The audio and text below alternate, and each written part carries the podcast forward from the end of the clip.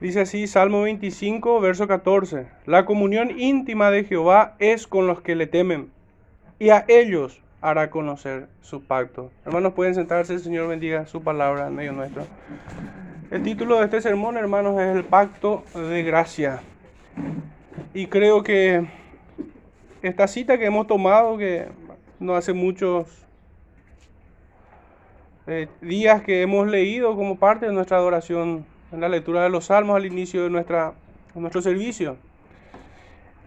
Y ciertamente es, eh, fue, fue oportuno haber pasado por este versículo y tenerlo en mente porque hoy estaremos empezando una serie acerca de, de la teología de los pactos. Y, y es una predicación temática, obviamente. Eh, de la cual nosotros no podemos extraer todo el contenido de esta, de esta doctrina de un solo versículo, sino que nosotros debemos, a la luz de toda la revelación escritural, eh, llegar a estas conclusiones, obviamente. Entonces, por eso me pareció eh, muy oportuno haber tenido en mente este, esta, esta cita del Salmo 25. Y ya a modo de subtítulo pudiéramos incluso resumir toda todo el propósito de, este sermón a modo de una reflexión final, incluso la parte final de este salmo. A los que le temen hará conocer su pacto. Realmente es una, es una bendición que el Señor ilumine nuestras mentes, que nos haga entender los misterios de su palabra, desentrañar esa, ese significado espiritual que tiene la palabra de Dios para el creyente.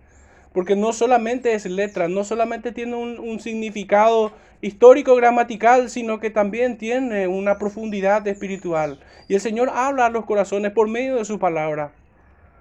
Hermanos, si nosotros nos sentimos de alguna manera huérfanos de este don, de este beneficio que el Señor da a sus hijos, debemos rogarle que nos conceda. Y claramente el Señor promete esto de revelar su palabra, de revelar su pacto a aquellos que le temen.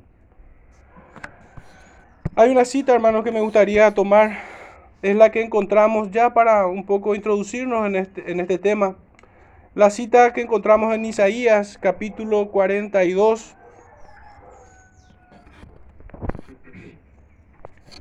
Los primeros nueve versículos dice así.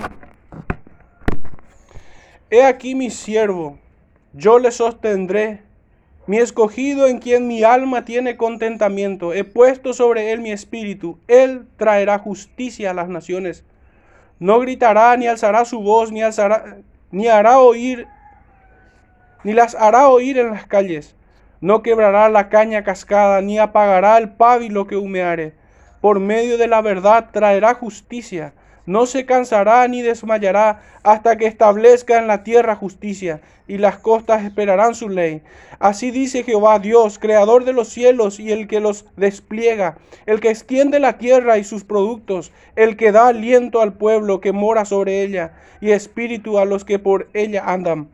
Yo Jehová te he llamado en justicia, y te sostendré por la mano, te guardaré y te pondré por pacto al pueblo, por luz de las naciones para que abras los ojos de los ciegos, para que saques de la cárcel a los presos y de las casas de prisión a los que moran en tinieblas. Yo Jehová, este es mi nombre, y a otro no daré mi gloria, ni mi alabanza a esculturas. He aquí se cumplieron las cosas primeras, y yo anuncio las cosas nuevas, antes que salgan a luz.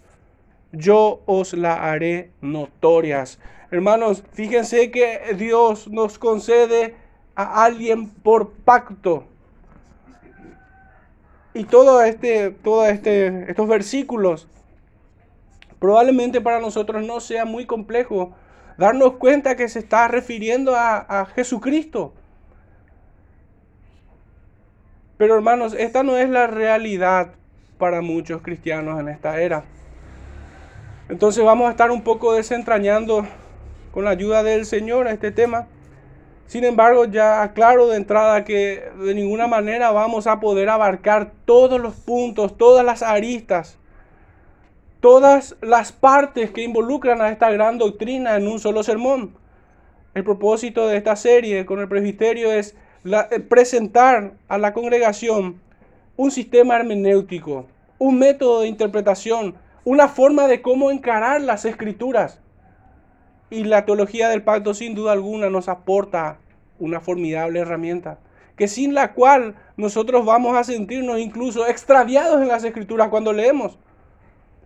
De hecho que no vamos a entrar en las controversias, pero sí voy a mencionar de que muchos no entienden realmente las escrituras. Recordemos que el Señor le, cuestiona a aquellos fariseos de su tiempo, ¿cómo lees?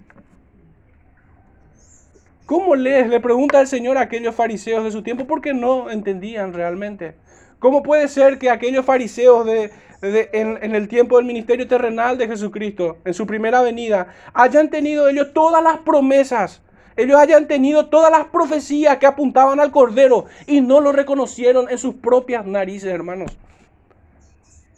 Eso es algo que debiera avergonzarlo por toda la eternidad aquellos hombres y sin duda así lo va a hacer.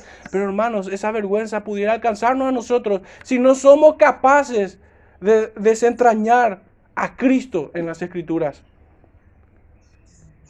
Será una cuestión muy vergonzosa y bochornosa que nosotros no sepamos reconocer el Evangelio desde Génesis hasta Apocalipsis. Y bueno, a ese propósito responde esta serie, hermanos. Vamos a estar avanzando con la ayuda del Señor en tres puntos. Nuestro primer punto es acerca de nociones preliminares sobre esta gran doctrina. Nuestro segundo punto estaremos enfocándonos un poco más puntualmente acerca de elementos y características de este pacto de gracia que hoy vamos a estar abordando. Y finalmente en un tercer punto, el pacto de gracia predestinado, revelado y consumado para finalmente llegar a una reflexión, a una conclusión y una reflexión final en esta mañana. Decíamos que nuestro primer punto es acerca de nociones preliminares. Y debemos reflexionar ya desde, esta, desde este primer punto. Hermanos, la historia de la humanidad debe ser entendida como la historia de la redención del hombre en Jesucristo. Si tuviéramos que buscar un título más descriptivo de lo que es nuestra Biblia, y en vez que diga la Santa Biblia, pudiéramos nosotros ponerle este título, la historia de la redención de los pecadores en el Señor Jesucristo. La historia de la redención, la historia del pacto de gracia, la historia del amor de Dios para con su Hijo. Y en ellos somos nosotros objetos de su amor, beneficiarios de su misericordia. Hermanos, podemos nosotros acompañar en la cita de Hechos capítulo 4, versículo 12, donde leemos, y en ningún otro hay salvación, porque no hay otro nombre bajo el cielo dado a los hombres en que podamos ser salvos. Hermanos, esto nos presenta el contenido inextenso de las escrituras. No hay otro nombre en el cual podamos ser salvos. Pero penosamente debemos recordar que hay muchos que piensan que en el Antiguo Testamento los hombres se salvaban por la ley, por el cumplimiento de la ley, o por la práctica de las, de, las leyes ceremoniales, por la liturgia, o por cualquier otra causa, hermanos. Si nosotros debiéramos examinar esta gran doctrina, debiéramos hacer la pregunta, ¿en quiénes somos salvos nosotros? ¿En quiénes se han salvado los apóstoles? ¿En quiénes se han salvado desde Adán? Hasta Malaquías. Moisés, Abraham, David, ¿cómo fueron salvos? Samuel, ¿cómo fueron salvos esos, esos hombres? Hermanos, es que no hay otro en quien pudieran ser salvos sino en nuestro Señor Jesucristo. Y cualquiera que pudiera esbozar o querer intentar esquivar esta gran verdad, cae en blasfemia, cae en herejía y debe ser rechazada tal enseñanza. Así lo ha querido hacer el Señor y así propiamente lo ha hecho en Hechos capítulo 2, verso 23 dice, a este, entregado por el determinado consejo y anticipado conocimiento de Dios, prendisteis y matasteis por manos de inicuos, crucificándole. ¿Y por qué digo, hermanos, que así lo ha hecho? Porque esto ha sido predestinado en la eternidad. Y, y con un uso didáctico decimos eternidad pasada. Se sobreentiende que en la eternidad no hay pasado, presente ni futuro porque escapa al tiempo.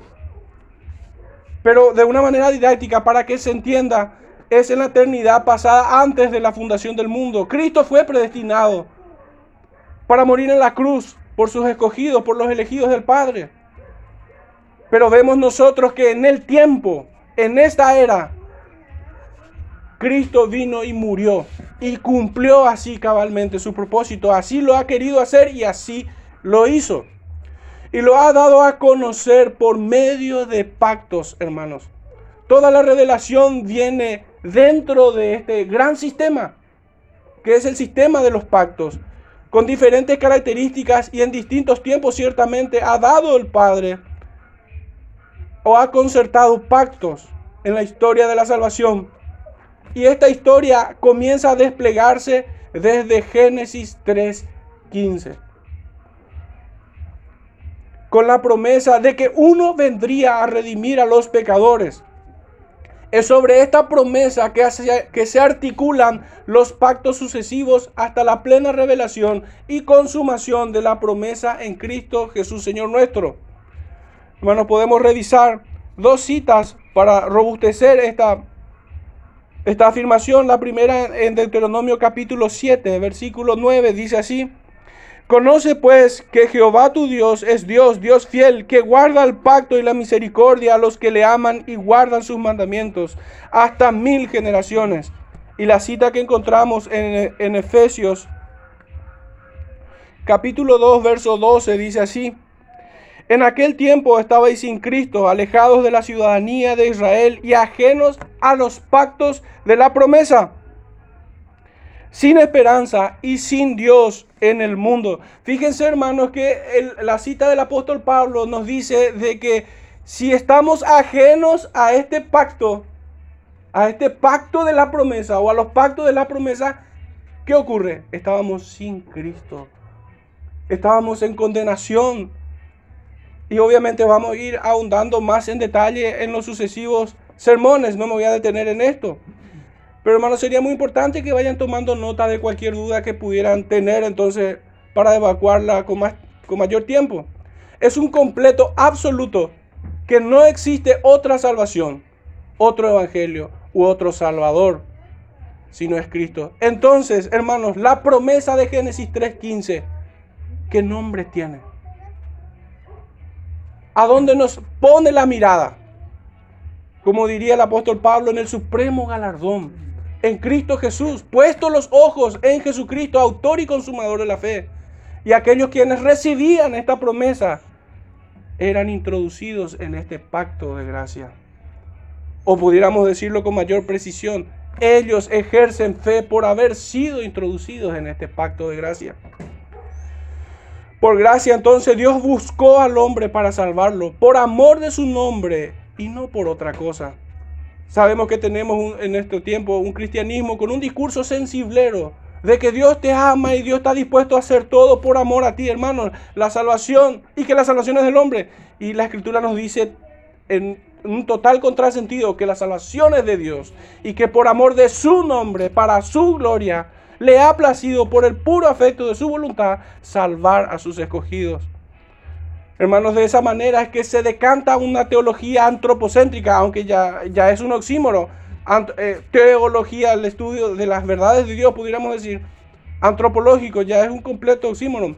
Pero la verdadera teología es el estudio de la verdad y tiene que ver con Dios. Nosotros somos objetos de su amor, ciertamente. El profeta Isaías en el capítulo 48, versículos 8, no, perdón, del 9 en adelante nos dice, por amor de mi nombre diferiré mi ira y para alabanza mía la reprimiré para no destruirte. Fíjense hermanos, este es el enfoque correcto de, de un estudio serio de las escrituras. Y no ese discursito sensiblero, medio rosa que tienen muchos. En, nuestro peregrinaje en la fe, no solo a mí me habrá tocado escuchar, sino también a ustedes. Dios tiene un plan para tu vida. Dios tiene un propósito para tu vida. Y empiezan a inducir ideas como éxito, como ventura económica, como sin dolor, sin enfermedades. Hermanos, si yo tuviera que acuñar esa idea de que Dios tiene un plan para tu vida, es que te arrepientas o perezcas en el infierno. Recibe a Cristo o serás condenado y despertarás en la llama de tu propia condenación. Ese es el propósito. Y para gloria de su nombre, porque ciertamente su justicia brilla en su gloria. Así también su gracia, ciertamente. Pero como hemos leído hoy en el Salmo 35, fíjense hermanos, cuán, cuán unido está la gloria del Señor, concediendo gracia a su pueblo y juzgando a los enemigos de su pueblo. En el Salmo 35 eso queda claro. Pero hermanos, la palabra pacto, solo en el Génesis, en el primer libro que tenemos en la Biblia, aparece más de 25 veces esta palabra.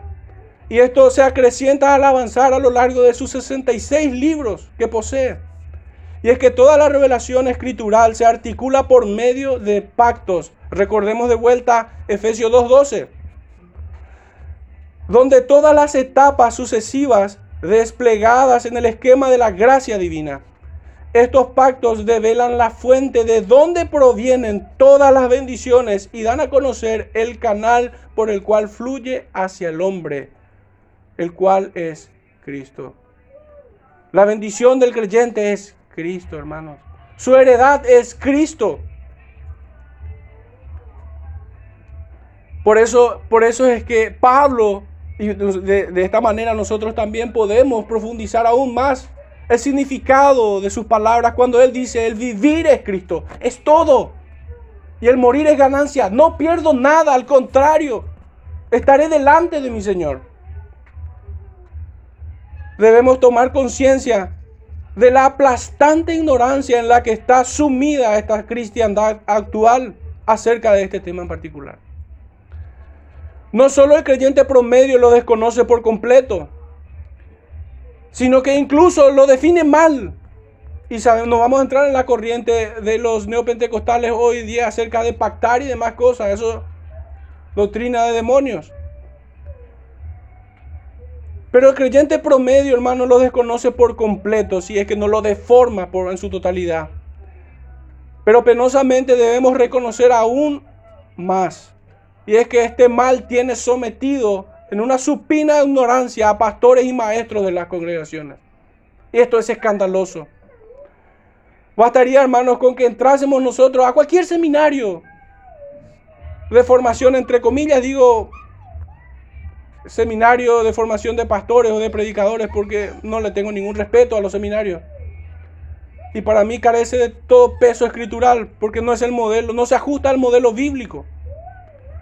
Pero hermanos, bastaría con entrar allí en, esa, en, la meca de la intelectualidad cristiana, en los seminarios, y preguntar a Mansalva, a todos esos candidatos al ministerio, ¿qué entienden sobre la teología pactual? Hermanos, muchos ni siquiera van a saber qué es. Otros van a tratar de, traer definiciones completamente descabelladas. Hagamos algunas preguntas y estaremos probando contundentemente este diagnóstico. Pero hermanos, ¿qué entendemos por pacto? ¿Qué es propiamente el pacto? En la teología histórica se ha definido de diferentes ángulos, sin negarse mutuamente. De hecho, han enriquecido aún más la comprensión en el esfuerzo que muchos hermanos, maestros, que el Señor ha concedido a, su grey, nos ha permitido crecer en este entendimiento. Gruden dice, un pacto es un acuerdo divinamente impuesto. Otro dice, es una promesa o compromiso sancionado. Este es Renningham, un teólogo contemporáneo de nuestro tiempo. Un teólogo de la antigüedad del siglo XVII, William Ames, creo que se le dice, es un tipo de transacción de Dios con la criatura, por medio de la cual Dios ordena, promete, amenaza y cumple. Hermano, estamos básicamente ha dividido las características del pacto. Nos ha presentado las características de un pacto. Y es que Dios ordena, promete, amenaza y cumple. Cuatro partes. La criatura se ata a sí misma en obediencia a las demandas de Dios. Esta es una definición un poco más amplia, más sustanciosa de este gran teólogo. Pero hermanos, en el esfuerzo que, el presbiterio también hace para presentarles esta, esta doctrina, describe más o menos así. es un acuerdo divino impuesto soberanamente por Dios para su gloria y en el beneficio de sus criaturas, donde se exige requerimientos y se establece sanciones por su incumplimiento y recompensas en su obediencia. Hay más definiciones sin duda alguna.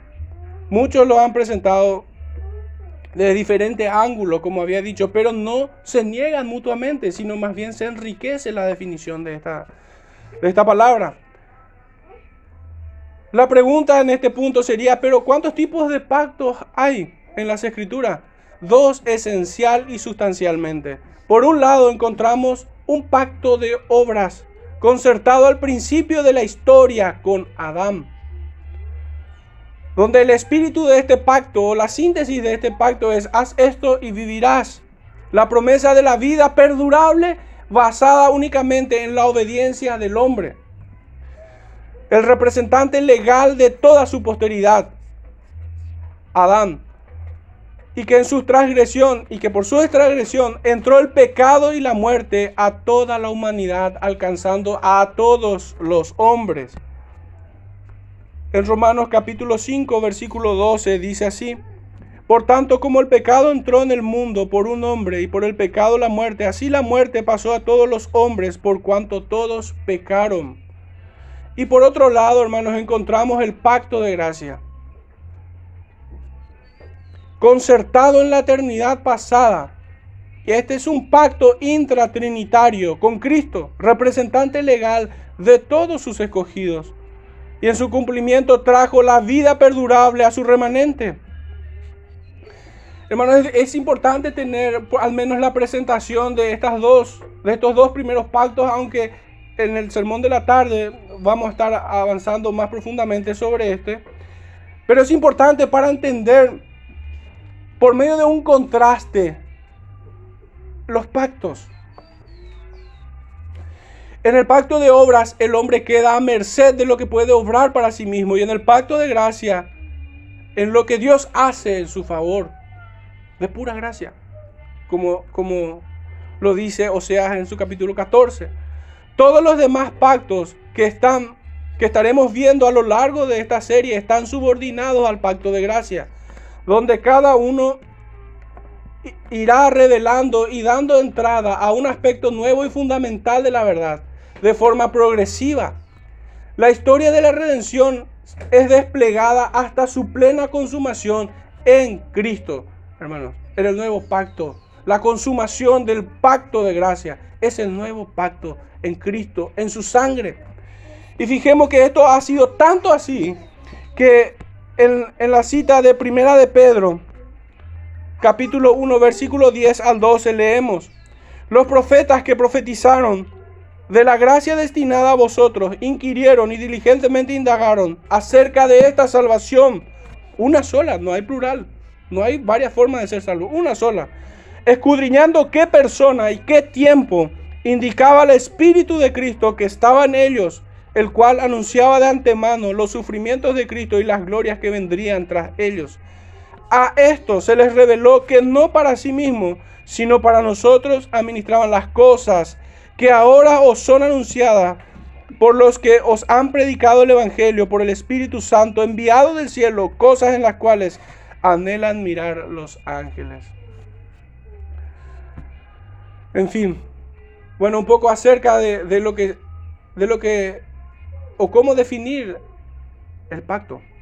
Pero hermanos, ¿qué entendemos por teología del pacto? Es un sistema bíblico, esto lo tomé también de un predicador contemporáneo, es un sistema bíblico de interpretación. Un sistema bíblico de interpretación donde vemos todas las historias y eventos en las escrituras armonizadas en una sola historia dentro de un entendimiento pactual. Repito entonces, hermanos, ¿qué es la teología del pacto? Es un sistema de interpretación bíblica. ¿Y por qué decimos que es un sistema? Porque es en la armonización de todas esas verdades es que nosotros llegamos a comprender la teología del pacto. En ella vemos que todas las historias podemos decir la historia de Jonás, la historia de David, la historia de Sansón, la historia de Raab, la historia de Ruth, todas las historias bíblicas y todos los eventos que en ellas encontramos se, son armonizadas en una sola historia dentro de un entendimiento pactual. La teología del pacto constituye un sistema hermenéutico con el cual entendemos las escrituras. En este sistema mantendremos la regla segura de ver a Cristo como el centro y el clímax de toda la revelación, en quien se cumplen todas las promesas salvadoras. Y nuestro ejercicio será interpretar en este sentido el Antiguo Testamento a la luz del Nuevo Testamento. Y es que los, los textos más grises, por decirlo de alguna manera, se interpretan a la luz de los textos más claros. Y el Nuevo Testamento es nuestro material con la cual nosotros podemos entender con mayor claridad el Antiguo Testamento. Ese es nuestro sistema hermenéutico pactual bautista. Porque no es así el presbiteriano, el presbiteriano es al revés. Pero hermanos, este es un principio hermenéutico, debe ser entendido a la luz de los pasajes más claros. ¿Y por qué el Nuevo Testamento es, es tenido como pasajes más claros? Y es que hermanos, en ella tenemos la consumación del pacto de gracia. En ella tenemos la cúspide de la revelación. Allí tenemos y encontramos a aquel de quien todos los profetas han hablado, señalándolos por nombre. Fijémonos que en, la cita de primera de Pedro decía que estos, estos profetas inquirían, dice, y averiguaban quién era esta persona y quién era y cuál es el tiempo. Pero fíjense en el Evangelio de Juan.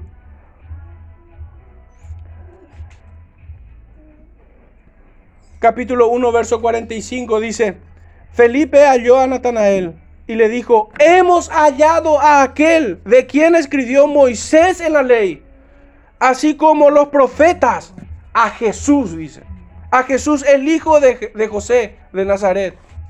Fíjense, hermano. El Nuevo Testamento es, el, es la revelación con mayor luz que nos permitirá encontrar a aquel que le habíamos leído en Isaías 42, 1 al 9. A aquel a quien el Señor puso por pacto al pueblo. ¿Quién es Jesús? el Hijo de Dios. La promesa entregada en el Edén en Génesis 3.15. La simiente de la mujer.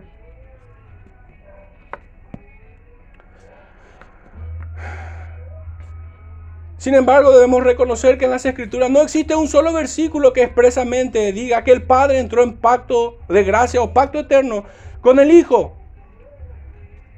Llegamos a esta convicción a la luz de toda la revelación escritural pues en ella encontramos todos sus elementos, por tanto estamos en presencia del pacto de gracia, del pacto eterno intratrinitario. Resulta ser que como una cosa que vemos a diario, que tiene cuatro ruedas, volantes, puertas, bocina, etc. Y aunque no tenga un letrero que diga que es un auto, sabemos que tenemos, estamos en presencia de uno. De la misma manera, hermanos, esta teología del pacto No encontramos en la escritura un versículo que taxativamente diga, literalmente diga que el Padre entró en pacto de gracia con el Hijo. Pero sin embargo, al, avanzar en las escrituras, nos damos cuenta que estamos en presencia de ella. En cuanto a la variada terminología con la que de seguro se van a encontrar al pasar de un autor a otro, porque les animamos hermanos a escudriñar aún más, e ir a los libros y estudiar a a maestros que el Señor ha concedido generosamente a, su iglesia. Damos nuestro parecer al respecto acerca de toda la terminología que hay. Que cuando leemos nosotros o estemos oyendo de nuestra predicación pacto eternos, pacto perpetuo, salutis, de redención, se trata del mismo pacto de gracia. Pudiéramos decir que son términos intercambiables. De hecho que el pacto de gracia es un pacto salutis, es un pacto de salvación. De hecho es un pacto perpetuo, también es un pacto eterno que se ha concertado entre el Padre y el Hijo en la eternidad pasada. Es un pacto de gracia. Pero es esta terminología que preferimos adoptar. estamos hablando del pacto intratrinitario concertado en la eternidad pasada, revelado en el tiempo y consumado en el nuevo pacto en la sangre de nuestro Señor Jesucristo, donde Cristo es designado como mediador y cabeza federal de sus escogidos. Vayamos brevemente de vuelta a la cita del profeta Isaías, capítulo 42, verso 6. Dice, yo Jehová te he llamado en justicia y te sostendré por la mano, te guardaré y te pondré por pacto al pueblo, por luz de las naciones. Hasta aquí, hermanos, nuestro primer punto acerca de nociones preliminares. Entramos a nuestro segundo punto, elementos y características del pacto de gracia. Siempre ayudará a encontrar las preguntas correctas. Y la primera de ellas es, ¿quiénes lo celebraron? Ya lo hemos dicho, es un pacto trinitario entre el Padre y el Hijo y la participación del Espíritu Santo entre Dios y el Padre y el Hijo, junto con el Espíritu Santo. ¿Cuándo y dónde ocurrió este pacto? Fue celebrado en la eternidad pasada, antes de que el mundo fuese. ¿En qué consistió el pacto? Es un pacto de gracia, donde Cristo es fiador ante el Padre y testador para con su pueblo, mediador entre el Padre y su pueblo. ¿Fue cumplido este pacto? fue consumado en la cruz del Calvario y resucitando al tercer día. Fue consumado, hermanos. La obra de Jesucristo. ¿A quiénes involucra o quiénes son sus beneficiarios? A su remanente escogido. Y ciertamente tenemos muchas citas. Podemos hablar acerca del, del tiempo, tomando la cita de Efesios, donde el Señor, vemos que el Señor nos revela por medio de la pluma de Pablo que nos escogió antes de la fundación del mundo. Pero hay un versículo aún más contundente en la cita de Apocalipsis capítulo 13, versículo 8, donde leemos, y la adoraron todos los moradores de la tierra, cuyos nombres no estaban escritos en el libro de la vida del Cordero, que fue inmolado desde el principio del mundo. También en, en segunda de Timoteo capítulo 1, verso 9 dice, quien nos salvó y llamó con llamamiento santo, no conforme a nuestras obras, sino según el propósito suyo y la gracia que nos fue dada en Cristo Jesús antes de los tiempos de los siglos. Y hermanos, tenemos una batería interminable de, citas bíblicas, de concordancia que, nos, que sostiene esta doctrina, pero no, no tengo todo el tiempo para citarlas. Hermanos, dentro de este pacto existieron requerimientos, una respuesta a esos requerimientos, promesas y recompensas.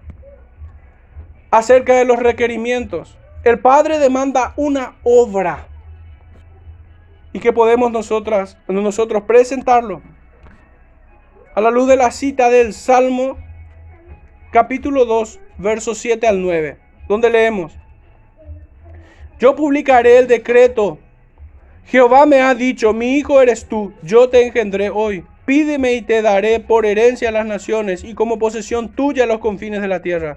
Los quebrantarás con vara de hierro, como vasija de alfarero los desmenuzarás. El Padre requiere del Hijo que asuma la naturaleza humana con todas sus debilidades concomitantes, aunque sin pecado, hermanos. Gálatas capítulo 4, verso 4 dice, pero cuando vino el cumplimiento del tiempo, Dios envió a su Hijo, nacido de mujer y nacido bajo la ley. Esto estaba establecido dentro del pacto de gracia. En Hebreos capítulo 2 nos complementa este requerimiento. Capítulo 2, verso 10 en adelante dice, porque convenía aquel que por cuya causa son todas las cosas y por quien todas las cosas subsisten, que habiendo de llevar muchos hijos a la gloria, perfeccionase por aflicciones al autor de la salvación de ellos. Porque el que santifica y los que son santificados de uno son todos, por lo cual no se avergüenza de llamarnos hermanos, diciendo, anunciaré a mis hermanos tu nombre, en medio de la congregación te alabaré, y otra vez, yo confiaré en él, y de nuevo, he aquí, yo y los hijos que Dios me dio. Así que por cuanto los hijos participaron de carne y sangre, Él también participó de lo mismo, para destruir por medio de la muerte al que tenía el imperio de la muerte, esto es, al diablo, y librar a todos los que por el temor de la muerte estaban durante toda la vida sujetos a servidumbre. Hermanos, la sustancia de este pacto de gracia. En sus requerimientos requería que el hijo, la simiente de la mujer, que aplastaría la cabeza de la serpiente, viniera en cuerpo y alma, enteramente hombre enteramente Dios. Jesucristo. Capítulo 4, verso 15 de Hebreos, también leemos, porque no tenemos un sumo sacerdote que no pueda compadecerse de nuestras debilidades, sino uno que fue tentado en todo, según nuestra semejanza, pero sin pecado. Cristo debía sujetarse, parte de estos requerimientos, debía sujetarse para este cometido a la ley perfectamente, para pagar por medio de su muerte y así, y así obtener la vida eterna en la justificación de aquellos que el Padre le había dado. Esta era la forma, hermanos, en que la justicia divina sería satisfecha. Y Cristo sería propicio a nosotros, pecadores, para perdón de pecados para reconciliarnos con el Dios Trino y ser aceptos en el amado. Esto tuvo una respuesta, obviamente, y es que el Hijo lo ejecutaría cabalmente. Vayamos a la cita de Lucas capítulo 22, versículo 22, dice así, a la verdad el Hijo del Hombre va según lo que está determinado, pero hay de aquel hombre por quien es entregado. El Hijo ya estaba en esta tierra al momento de que fue dicho esta palabra. Y él estaba en cumplimiento de todas las demandas de la ley, perfectamente, en obediencia perfecta, sin pecado. También Hebreos capítulo 7, un libro que por demás toma el tópico de, acerca del sacerdocio, y del pacto. Hebreos 7:22 dice, por tanto Jesús es hecho fiador de un mejor pacto. Capítulo 9, 15 dice, así que por eso es mediador de un nuevo pacto, para que interviniendo muerte para la remisión de las transgresiones que había bajo el primer pacto, los llamados reciban la promesa de la herencia eterna. Y capítulo 12, verso 24 dice así. A Jesús el mediador del nuevo pacto y la sangre rociada que habla mejor que la de Abel. El postrer Adán, perfecto delante de la ley. Su justicia inmaculada, su santidad inescrutable, hermanos. El Espíritu Santo actuó a favor de este propósito a favor del propósito del Padre y en la obra del Hijo para el pleno cumplimiento del pacto de gracia, del pacto eterno, este pacto salutis. El Hijo da a conocer en consecuencia las promesas. Fijémonos alguna cita nada más. El Evangelio de Juan capítulo 5, verso 30 dice, no puedo yo hacer nada por mí mismo, según oigo, así juzgo. Y mi juicio es justo, porque no busco mi voluntad, sino la voluntad del que me envió, la del Padre. Versículo 43 dice, yo he venido en nombre de mi Padre y no me recibís. Si otro, viene, si otro viniere en su propio nombre, a ese recibís. Capítulo 6, verso 37 al 40, cita también muy, muy leída por nosotros. Dice, todo lo que el Padre me da, vendrá a mí, y el que a mí viene no le echo fuera. Porque he descendido del cielo, no para hacer mi voluntad, sino la voluntad del que me envió. Esa es la respuesta del Hijo a los requerimientos del Padre. Y esta es la voluntad del Padre el que me envió, que de todo lo que me diere no pierda yo nada, sino que lo resucite en el día postrero. Y esta es la voluntad del que me ha enviado, que todo aquel que ve al Hijo y cree en Él tenga vida eterna, y yo le resucitaré en el día postrero. Y la oración sacerdotal en el capítulo 17 del Evangelio de Juan también vemos reflejada esta, esta respuesta del Hijo para con el Padre. El Señor dice, he hecho la obra que me diste que hiciese. Y ninguno se me ha perdido, dice el Señor. En líneas generales esta es la respuesta del Hijo. Pero el Hijo también recibe promesas en, esta, en, este pacto de gracia. La primera de ellas es que el Padre ungiría, lo ungiría y lo ayudaría con el Espíritu Santo. Isaías capítulo 11, versículo 1 al 3 dice, saldrá una vara del tronco de Isaí y un vástago retoñará sus raíces y reposará sobre él el Espíritu de Jehová, espíritu de sabiduría y de inteligencia, espíritu de consejo y de poder, espíritu de conocimiento y de temor de Jehová y le hará entender diligentemente en el temor de Jehová. No juzgará según la vista de sus ojos, ni arguirá por lo que oigan sus oídos.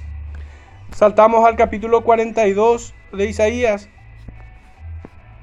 Los primeros cuatro versículos dice así, He aquí mi siervo, yo le sostendré, mi escogido, en quien mi alma tiene contentamiento. He puesto sobre él mi espíritu, él traerá justicia a las naciones. Hasta allí, hermano, este era nuestro texto introductorio. Pero vemos que el Hijo recibe esta promesa de ser ungido, asistido, auxiliado, sostenido por el Padre, por el Espíritu Santo.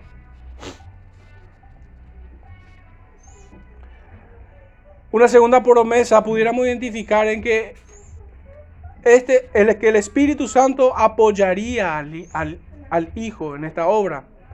Lo libraría al Hijo del poder de la muerte y lo pondrá eh, y lo pondría en su trono de gloria a su diestra. Esta también era una promesa que le fue dada. El salmista en el capítulo 16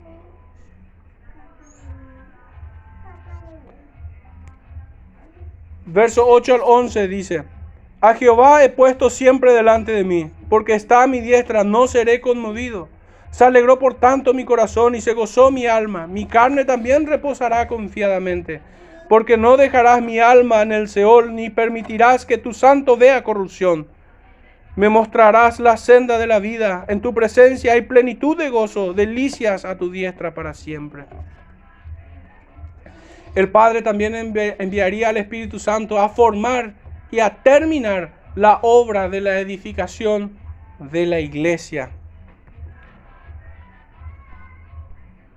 Porque la obra y el, y, el, propósito eterno no fracasaría nunca, hermanos. Eso estaba sellado, garantizado por estas promesas dadas al Hijo.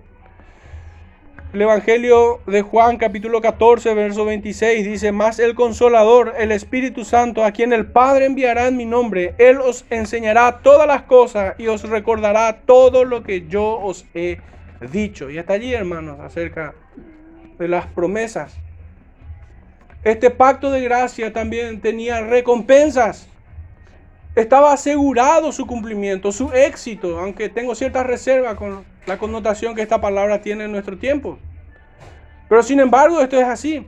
El Padre atraería y preservaría a todos los escogidos hasta la gloria eterna, como habíamos leído en Juan 6, 37 al 40. El Señor mismo lo traería. Ninguno puede venir a mí si el Padre no le trajere, dice. Y aquel que viene, yo no le echo fuera. También entregará, y esta es una recompensa dada al Señor, entregará a Cristo una simiente numerosa de toda lengua, tribu y nación. Y esta es la sustancia también de la promesa dada al Padre de la fe, Abraham. El salmista en el capítulo 22 Verso 27 dice así. Se acordarán y se volverán a Jehová todos los confines de la tierra y todas las familias de, de las naciones adorarán delante de ti. Y así otra cita más. De hecho, lo volvemos a ver esto en Apocalipsis capítulo 5, verso 9.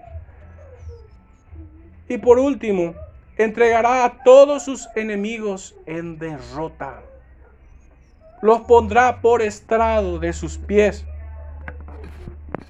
como hoy leíamos en esta, en esta oración imprecatoria del Salmo 35. Hermanos, este pacto de gracia contempla unos cuantos aspectos más que vamos a abordar. Cristo es la cabeza federal de todos sus escogidos. Los librará de la condenación pagando su deuda. Primera de Corintios 15, 45 al 47. Segundo, era necesario que Cristo tomara la naturaleza humana y fuese en todo semejante a sus hermanos para tomar su lugar. Tercero, debía cumplir voluntariamente los términos del pacto, los requerimientos. Juan 12, 49. La, cuarto, la doble imputación tendría lugar en su muerte y en su resurrección para salvación. Este es el sello y la garantía de nuestra salvación. Que la muerte no lo pudo retener. Quinto, en Cristo se cumplen todas las promesas del pacto de gracia. Él fue investido de poder divino, de protección divina, de asistencia divina, del auxilio divino y del cumplimiento exitoso de todos sus propósitos. Una cita tan solo leamos, Isaías 53. Versículo 10 y 11, dice así. Con todo eso, Jehová quiso quebrantarlo, sujetándole a padecimiento. Cuando haya puesto su vida en expiación por el pecado, verá linaje, vivirá por largos días y la voluntad de Jehová será en su mano prosperada. Fíjense verso 11, verá el fruto de la aflicción de su alma y quedará satisfecho. Por su conocimiento justificará mi siervo justo a muchos y llevará las iniquidades de ellos. Así es que Cristo es fiador de su pueblo, el ejecutante del pacto concertado en el designio eterno del trino Dios. Le veremos en la simiente de la mujer predicha en el Edén. Le veremos en consecuencia en el altar y sacrificio perfecto, como olor grato que ofreció Noé tras el diluvio. Le veremos en la simiente prometida a Abraham, como a quien le fueron hechas las promesas y en quien todas las naciones alcanzarían bendición le veremos reflejado en las agraciadas provisiones y sacrificios por el pecado del sistema levítico. Le veremos como el heredero al trono de David que afirmará su casa y su reino para siempre. Y, por la, y no por la escueta suma de mil años, dice Arthur Pink. Le veremos como el siervo perfecto de Dios, obrando en lugar nuestro y como el cordero inmolado desde antes de la fundación del mundo. Le veremos como el Salvador resucitado y sentado a la diestra de la majestad en las alturas, como Señor y Rey soberano en pleno goce y ejercicio de su autoridad, que inaugura una era de cumplimiento e introduce el reino de Dios en la historia, en el cual a su vez nos introduce cuando creemos en él, reino cuya plena consumación aguardamos expectante de su glorioso y seguro regreso. Contemplemos así, hermanos, el magnífico desarrollo de la historia de la redención, según nos ha sido revelado en este pacto de gracia. El pacto de gracia prefigurado a través de todos los pactos temporales constituye la base de los tratos de Dios con su pueblo. Los elementos temporales y terrenales fueron empleados en estos pactos para representar aquellas que son celestiales y eternas. Hermanos, hasta aquí este segundo punto acerca de sus elementos y características del pacto de gracia. Nuestro tercer y final punto es el pacto de gracia predestinado, revelado y consumado. Si bien ya hemos podido a la luz de las concordancias darnos cuenta de que esto ha sido así. Pero vamos a enfocarnos puntualmente en este punto, en esto. Al ir a las primeras líneas de nuestra Biblia, encontramos la doctrina de la creación del universo, del hombre y su caída. Sin embargo, vemos en Apocalipsis 13:8 que el Cristo fue inmolado en la eternidad. Que la historia de la redención comienza en aquella eternidad pasada antes de que el mundo fuese. Incluso lo vemos en los más mínimos detalles, porque ya vemos el sacrificio ofrecido para que seamos salvos en él en sus primeras páginas, donde este desarrollo comienza a desplegarse en Génesis 3.15, inmediatamente después de la caída del hombre, de Adán.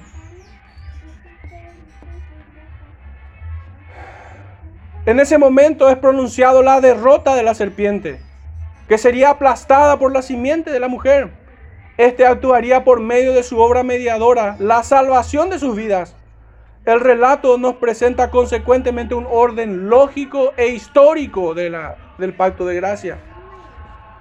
En esta serie vemos estar presentando la teología pactual distintivamente bautista. Por un lado estudiaremos el pacto de obras hecho con Adán y por el otro lado estudiaremos el pacto de gracia hecho con Cristo. Este pacto de gracia fue predestinado antes de la fundación del mundo, hermano. Esto que quede bien claro. Segundo, fue revelado en el tiempo, partiendo desde la promesa, Génesis 3.15. Y su revelación fue progresiva, pasando por todos los pactos sucesivos con Noé, Abraham, Moisés y David. Podríamos ver algunas citas. Malaquías capítulo 3, verso 1 dice, He aquí yo envío mi mensajero, el cual preparará el camino delante de mí, y vendrá súbitamente a su templo el Señor a quien vosotros buscáis. Y el ángel del pacto a quien deseáis vosotros, he aquí viene, ha dicho Jehová de los ejércitos. Zacarías capítulo 9, verso 11 dice, y tú también por la sangre de tu pacto serás salva. Yo he sacado tus presos de la cisterna en que no hay agua. Y finalmente Hechos 3:25 dice, vosotros sois los hijos de los profetas y del pacto que Dios hizo con nuestros padres, diciendo a Abraham, en tu simiente serán benditas todas las familias de la tierra. De esta manera, hermanos, vemos que esta revelación, hemos tomado unos pocos versículos, tres nada más, pero, pero este pacto de gracia se fue revelando a partir de la promesa dada en Génesis 3.15 en el Edén, posterior a la caída. Pero así cada página que hemos, que, que avanzamos en las escrituras, esta revelación es creciente hasta llegar hasta su consumación, nuestro tercer punto acerca del pacto de gracia. Este pacto entonces fue predestinado en la eternidad pasada. Es revelado en el tiempo por medio de los pactos sucesivos. Que nos hablan acerca del pacto de gracia de manera tipológica y figurativa. Hasta su consumación fue consumado. En el nuevo pacto en Cristo estos pactos desarrollan tipológica y figurativamente toda la sustancia de aquella promesa dada en el Edén. Fijémonos lo que dice la cita en Hebreos, capítulo 10, versos 5 al 7. Por lo cual entrando en el mundo dice, sacrificio y ofrenda no quisiste, mas me preparaste cuerpo. Holocausto y expiaciones por el pecado no te agradaron. Entonces dije, he aquí que vengo, oh Dios, para hacer tu voluntad como en el rollo del libro está escrito de mí. Clarito, hermanos. Así es que llegamos entonces a comprender, a comprender lo que quiere decir los pactos de la promesa en Efesios 2.12, que ya lo hemos leído. Esto nos plantea entonces una revelación progresiva a través de todas las páginas de la escritura, de la Biblia. Estos pactos como revelaciones exhibieron en grado cada vez mayores la claridad y plenitud del plan de salvación a través del oficio mediador y sacrificial del Hijo de Dios. Cada uno de esos pactos entregaban promesas de gracia ratificadas por sacrificio. Hermanos, Aquí hemos terminado nuestros tres puntos. Hemos hablado acerca de cómo han definido los maestros el pacto, de cómo es que nosotros llegamos a esta comprensión de la teología del pacto, que es un sistema de pacto, es un sistema hermenéutico necesario para poder entender todas las escrituras. Y es que Dios ha tratado siempre con sus criaturas por medio de pactos. Es el Señor quien ha legislado sus pactos. Él es el regente. hemos hablado acerca de los elementos y características, de los requerimientos, de las promesas, de la respuesta, de la recompensa de este pacto. Y hemos hablado acerca de que este pacto fue predestinado, revelado y consumado en el nuevo pacto. Pero tengo una pregunta. ¿Creen que criaturas caídas como nosotros, así Noé, Abraham, Moisés y David, serían capaces de entrar en pacto con Dios y responder por sus vidas y convertirse en fiadores de otros pecadores? La respuesta es un contundente no. Todo pecador necesita a Cristo. El único fiador, el único mediador, el único intermediario entre Dios y los hombres. Si bien esta revelación, la claridad de esta revelación del nombre de nuestro Señor, se ha presentado como la simiente de la mujer en el Génesis, como el siervo sufriente en Isaías, como el heredero al trono de David en los Salmos, pero Él es el Hijo de Dios, el Verbo encarnado, aquel que vino a morir en la cruz por nuestros pecados y cuya sangre fue derramada para perdón de nuestros pecados, para expiación de nuestros pecados. Todo hombre que ha sido salvo debió mirar a Jesucristo con los ojos de la fe, pero así también nosotros, hasta el día de su gran venida. Recordemos que cuando Él venga, el hombre lo recibirá como un juez que no tomará por inocente al culpable, o como un amoroso Salvador que le dirá, entra en el gozo de tu Señor. Hermanos, si hoy viniera el Señor, ¿cómo te encuentra? ¿Delante de quién te pararías? Delante de un juez que te juzgará con justo juicio y que te pagará conforme a tus obras. ¿O estarás delante del supremo Salvador de tu alma? Cuán maravillosa revelación encontramos en esta, en esta doctrina de la teología del pacto, del pacto de gracia, que nos muestra y nos lleva a Jesucristo. Recordemos, primera de Pedro 1, 10 al 12. Aquellos profetas inquirían diligentemente, pero ¿cómo nos encuentra hoy a nosotros? ¿Será que esta predicación nos encuentra queriendo conocer aún más a nuestro Señor de manera diligente, esforzada? consagrada. El Espíritu de Cristo que estaba en ellos los guiaba.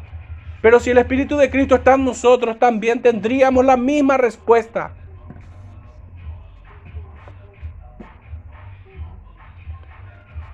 En esta doctrina es desplegada toda la belleza del bendito Evangelio de Jesucristo. No tener una sana comprensión de esta doctrina central, clave de las Escrituras, nos, nos conduciría a muchos errores de interpretación, afectando gravemente nuestra comunión en la verdad. Y es que a través de ella podemos ver una historia de redención. A través de ella vemos a un Salvador. Vemos un solo medio por medio de la fe. Vemos un solo pueblo, el verdadero Israel espiritual, el Israel de Dios, cuya capital es la Jerusalén celestial. Vemos un solo espíritu con el cual ha sido sellado toda alma que verá a su Señor en aquel día. Hermanos, esta doctrina, una sana comprensión, una, una deficiente comprensión de esta doctrina afectará nuestra eclesiología. Y me temo que esos son, esos son los peligros más grandes que tienen nuestros hermanos presbiterianos al, introducir a este pacto de gracia, al nuevo pacto, a personas caídas que no han nacido de nuevo, pero que no debemos de entrar en esta, en esta mañana en esa controversia. Hermanos, si nosotros no llegamos a una sana comprensión de la teología del pacto, no estaremos seguros en la interpretación de las escrituras. Nuestra interpretación no será cristocéntrica si no entendemos la doctrina de la teología del pacto. Y que en esta mañana el pacto de gracia, pacto concertado entre Dios y el Padre, con Dios Padre, con el Hijo, en la participación del Espíritu Santo, en la mediación como hemos visto, que el Espíritu Santo ha, ha asistido a nuestro Señor ha acompañado a su iglesia en el cumplimiento de todas sus promesas. Debemos esforzarnos en esta serie, en esta doctrina, hermanos. Debemos crecer en el conocimiento de Dios. Hermanos, la gran mayoría de los enunciados que han oído en esta mañana proviene de la lectura de muchos hermanos, muchos autores, la cual no, hemos citado, no he citado de manera puntual, porque tan solo son comprensiones de lo que a través de su tinta hemos aprendido, pero no son citas literales. Es más bien fruto de una comprensión y no precisamente citas textuales, por eso no he mencionado. Pero entre ellos, sin duda alguna, nos ha servido mucho el trabajo de Arthur Pink, también de los hermanos eh, Waldron Barcelos, Richard Barcelos, entre otros. Y esto es bueno que así sea, hermanos, porque esta, esta, esta gran doctrina no es una innovación. No es que se ha descubierto hoy o que nosotros lo hemos mejorado de alguna manera. No, esta es la doctrina bíblica que permanece para siempre.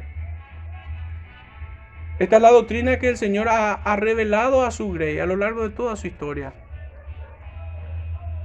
Hermanos, oremos dando gracias al Señor.